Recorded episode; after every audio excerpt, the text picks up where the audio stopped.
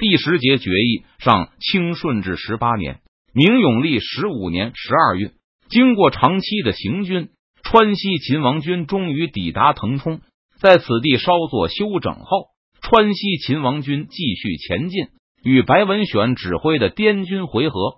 邓明的举动大大出乎李定国意外，而且邓明不肯让大军在昆明停留，而是直奔滇缅边境。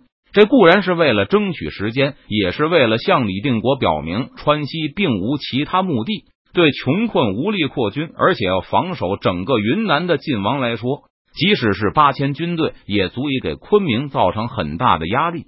邓明本人在昆明和李定国进行了简单的会谈，再次表达了对维护永历天子地位和抗清同盟团结的意愿。在邓明前世的咒水之难后。李定国和白文选只能派出十几条船、数百甲士去尝试解决永历皇帝。他们虽然一路打到过缅甸首都瓦城辛德勒城下，但对缅甸造成的压力也有限。更因为永历天子勒令他们退兵的诏书而回事。这次李定国能够派出的军队远较上次强大，他已经集结了一万军队与滇缅边境，其中甲兵同样高达两千。是邓明前世的四五倍以上，而且通过三个月的运输，白文选也在边境地区囤积了大量的粮草，足以供应数万军马两个月所需。邓将军统军日夜兼程赶来，足见后意。见到邓明后，白文选笑着说道：“他早已经从昆明得到了消息。本来李定国只盼望邓明在政治上支持自己。”免得自己出兵时，建昌觉得有机可乘，又动什么歪脑筋。即使有了上次的昆明协议，建昌和昆明的隔阂依旧相当之深。因此，邓明率八千士兵赶来后，白文选一时也有些紧张，生怕这是川西和建昌有了什么秘密协议，想趁着永历天子遇险、军心不稳、人心惶惶的时候发动什么事变。这时，吴三桂虽然去打安水西了。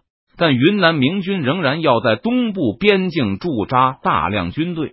听说邓明带着近万士兵赶来后，白文选甚至生出放弃秦王、赶回昆明震慑川西军的念头。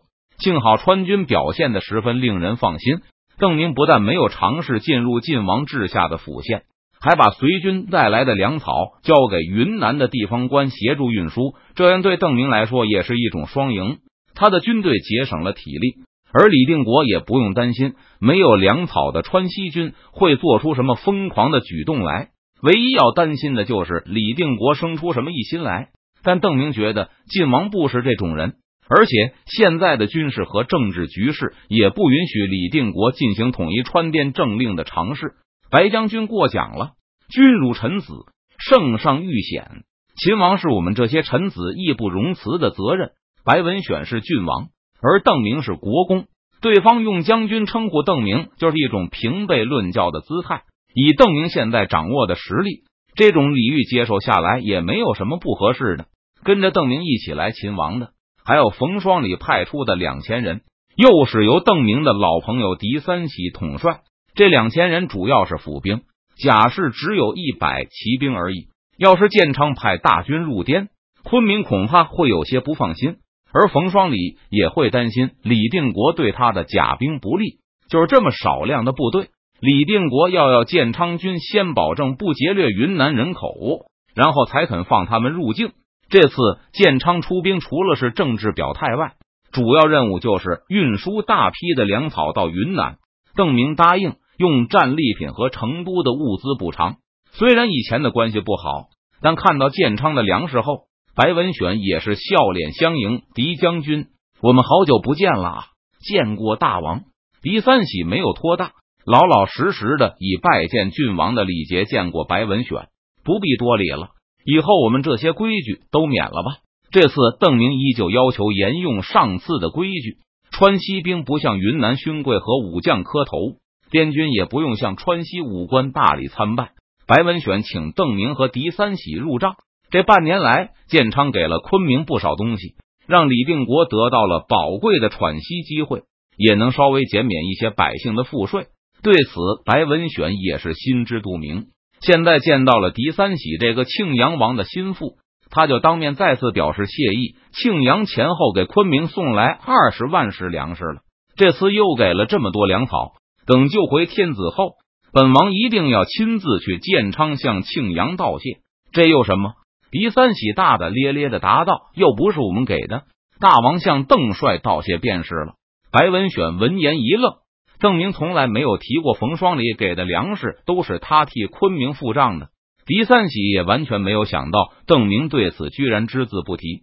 略一沉吟后，白文选就猜到了实情。有些惊讶的对邓明说道：“协议里这些粮食不是建昌给我们的吗？难道都是邓将军给的？”邓明不愿意提，就是怕建昌和昆明又自家打起来。就算是自己掏腰包帮建昌买人情，如果不是成都到建昌的转运实在困难，他本来还想多给一些。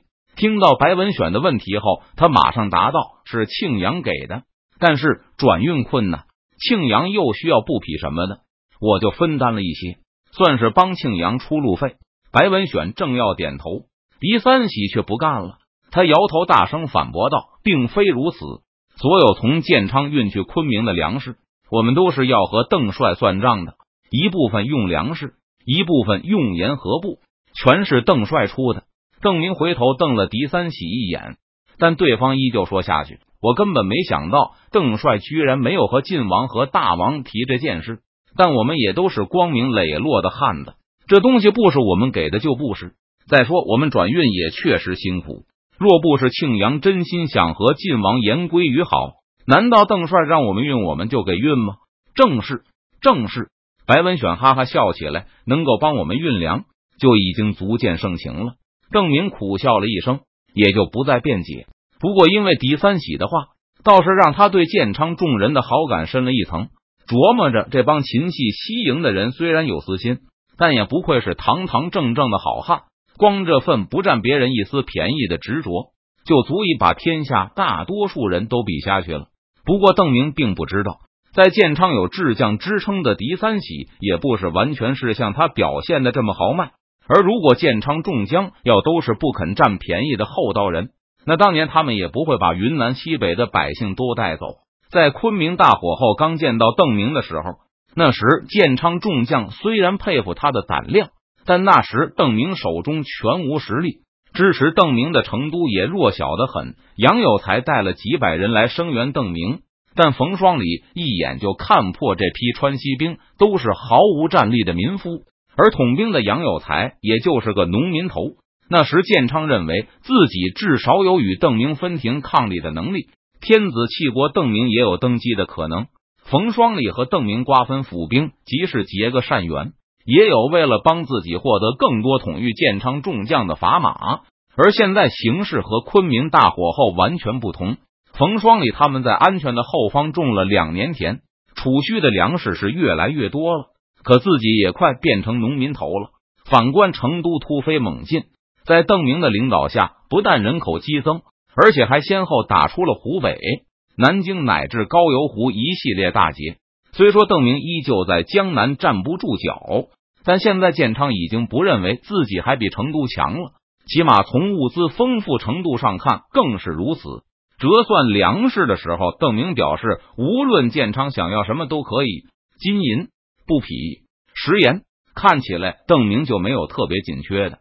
所以，冯双礼不但积极响应邓明一起秦王的要求，还和狄三喜秘密商议过，那就是一定要在这次秦王中给邓明留下好感。建昌本来给自己的定位是与成都背靠背的盟友，但现在已经逐渐调整为成都是建昌的靠山，边境地区的缅兵不堪一击，已经被我逐散。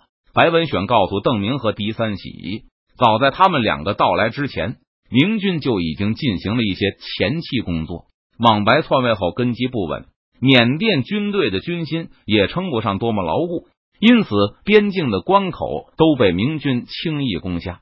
攻打这些关口，明军损失微乎其微，让白文选对缅兵的战斗力更加轻视，对御林军的表现也更加不满。当初御林军入缅的时候，盔甲器械山机关前，哼。